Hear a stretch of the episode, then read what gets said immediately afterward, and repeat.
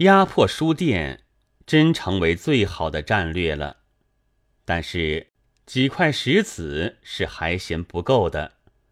中央宣传委员会也查禁了一大批书，即一百四十九种，凡是销行较多的，几乎都包括在里面。中国左翼作家的作品，自然大抵是被禁止的，而且又禁到一本。要举出几个作者来，那就是高尔基、卢纳卡尔斯基、菲定、法切耶夫、随拉菲摩维之、辛克莱，甚而至于梅迪林克、梭罗古博、斯特林培克。这真是出版家很为难，他们有的是立刻将书缴出烧毁了，有的却还想补救和官厅去商量，结果是免除了一部分。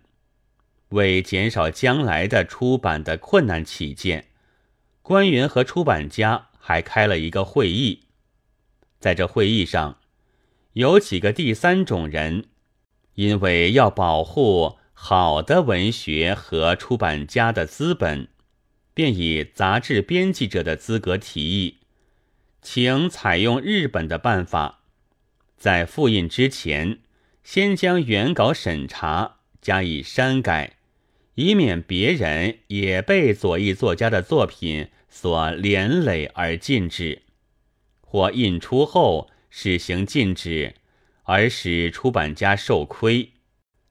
这提议很为各方面所满足，当即被采用了。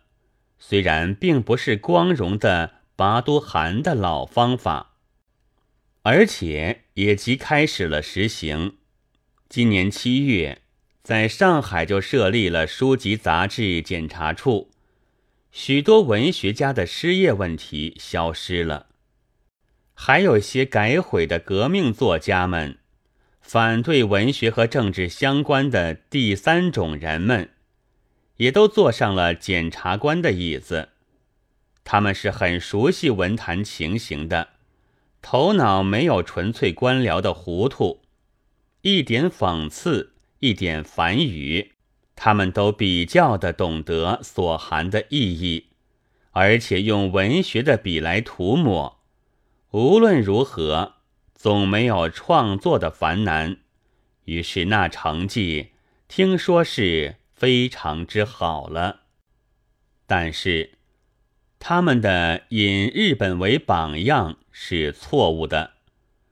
日本固然不准谈阶级斗争，却并不说世界上并无阶级斗争，而中国则说世界上其实无所谓阶级斗争。都是马克思捏造出来的，所以这不准谈，为的是守护真理。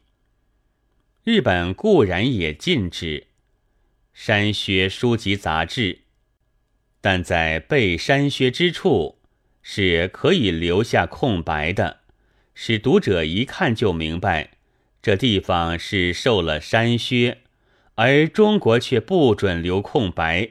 必须连起来，在读者眼前，好像还是一篇完整的文章，只是作者在说着意思不明的荤话。这种在现在的中国读者面前说荤话，是弗里契、卢卡纳尔斯基他们也在所不免的。于是出版家的资本安全了。第三种人的旗子不见了，他们也在暗地里使劲的拉那上了脚架的同业的脚，而没有一种刊物可以描出他们的原型，因为他们正握着涂抹的笔尖、生杀的权利，在读者只看见刊物的消沉、作品的衰落。和外国一向有名的前进的作家，今年也大抵忽然变了低能者而已。然而在实际上，文学界的阵线却更加分明了。蒙蔽是不能长久的。接着起来的，又将是一场血腥的战斗。